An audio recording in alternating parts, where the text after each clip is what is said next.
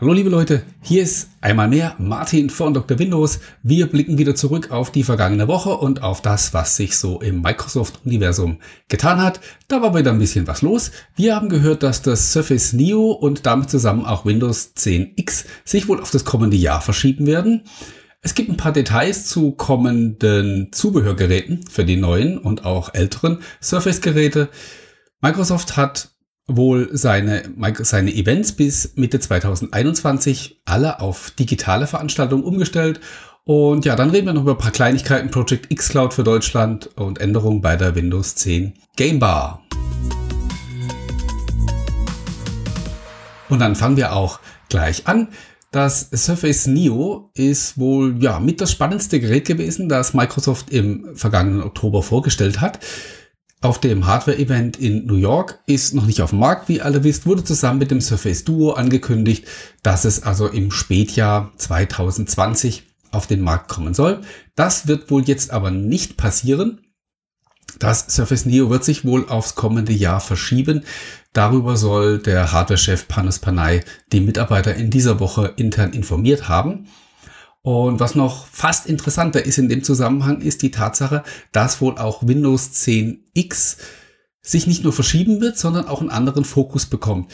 Nämlich, es soll jetzt nicht mehr zunächst primär auf äh, die Dual-Screen-Geräte kommen, sondern eben ja auch auf klassische Hardware, also sprich auf ganz normale Laptops äh, dann seinen Weg finden. Und man hört sogar, dass Microsoft aktuell schon dabei ist, Insider-Versionen vorzubereiten, also Preview-Builds, die man sich dann auf äh, ein bereits vorhandenes Gerät installieren kann und auf dem man dann Windows 10X schon ein bisschen ausprobieren kann. Das ist eine sehr radikale Änderung natürlich.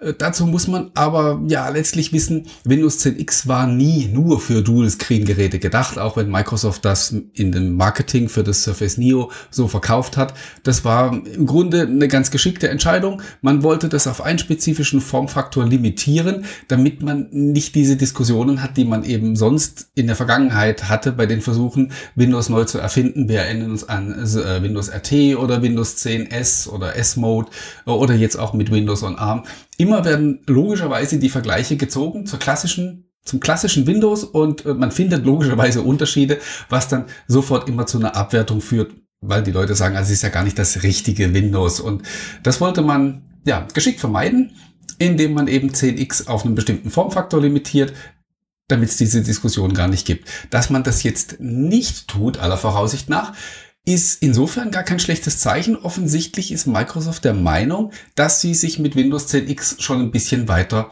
vortrauen können. Ähm, dann wird man mal gespannt sein, wie es gerade zum Beispiel um die Kompatibilität eben mit Win32 Anwendungen äh, wie es darum bestellt ist. Das ist immer das Kriterium, das für die Vergleiche herangezogen wird. Windows 10 X wird ja Win32 Anwendungen unterstützen, aber eben in Containern und natürlich auch nicht wieder alle. Alles, was so äh, systemnah im Kernel-Modus läuft, wird unter Windows 10 X, äh, also an heute existierende Software, nicht funktionieren.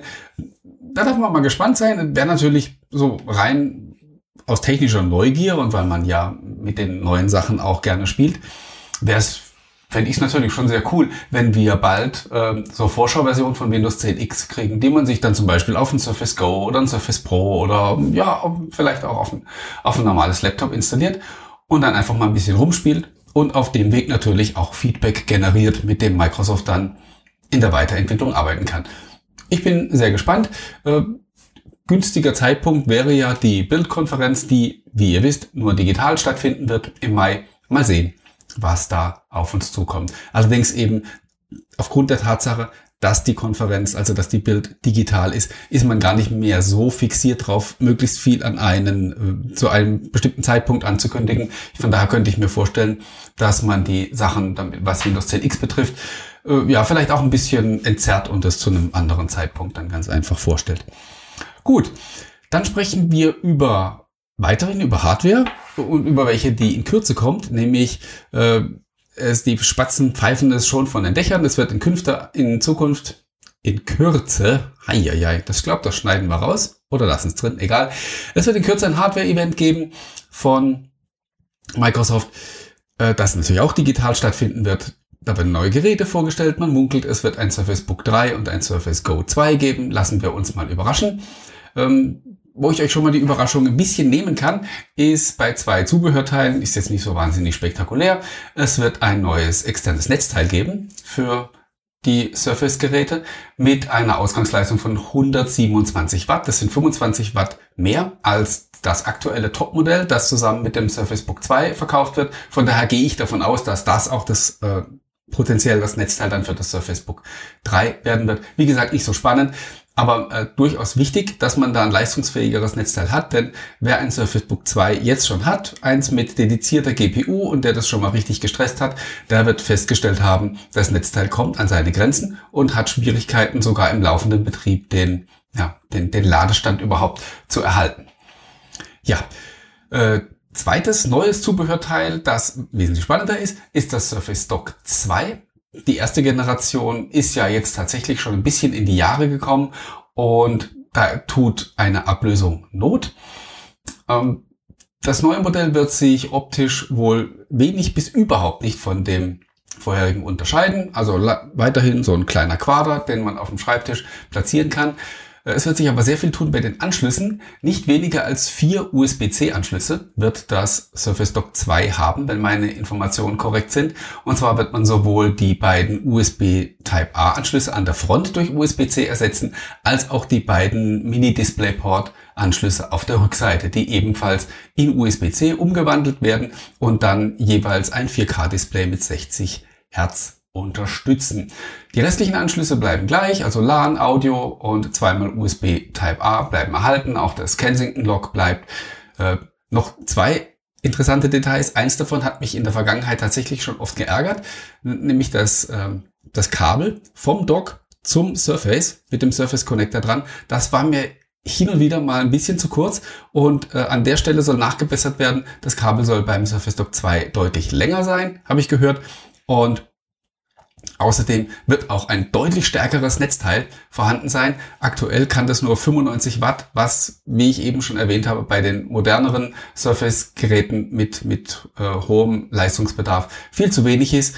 Und deswegen wird das Surface Duck 2 ein sehr leistungsfähiges Netzteil bekommen, das rund 200 Watt liefert. Also da sollte dann genügend Reserve gegeben sein. Zu Preisen kann ich äh, da noch nichts sagen. Allerdings erste Händler listen das Gerät bereits ich habe dazu auch einen Artikel auf Dr. Windows veröffentlicht, schaut ihn euch gerne an, da findet ihr auch die Links. Da sind auch Preise genannt, die habe ich aber mehr oder weniger unter den Tisch fallen lassen, weil ich nicht, das, nichts dazu sagen kann, inwieweit diese realistisch sind. Ich nehme mal an, dass diese Einträge momentan einfach Platzhalter sind, wie das so üblich ist.